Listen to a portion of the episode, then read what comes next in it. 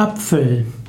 Apfel ist die Bezeichnung für eine runde Frucht, die an Bäumen wächst, eben den Apfelbäumen. Äpfel haben typischerweise, wenn sie reif sind, eine rote, gelbe oder auch grüne Schale. Sie Äpfel haben ein Kerngehäuse und schmecken meistens süß, es gibt auch saure und herbe Äpfel.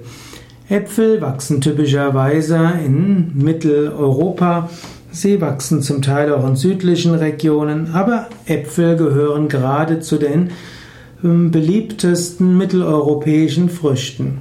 Äpfel stammen ursprünglich aus Asien, wurden aber schon im, im Mittelalter in Mitteleuropa heimisch. Äpfel sind auch haltbar und so konnte man auch früher schon über Äpfel Vitamine in der kalten Jahreszeit zu sich nehmen.